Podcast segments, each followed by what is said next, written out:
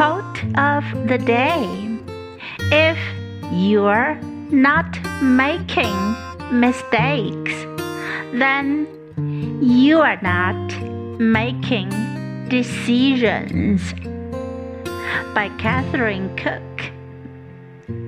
If you're not making mistakes, then you're not making decisions. Word of the day Decision. Decision.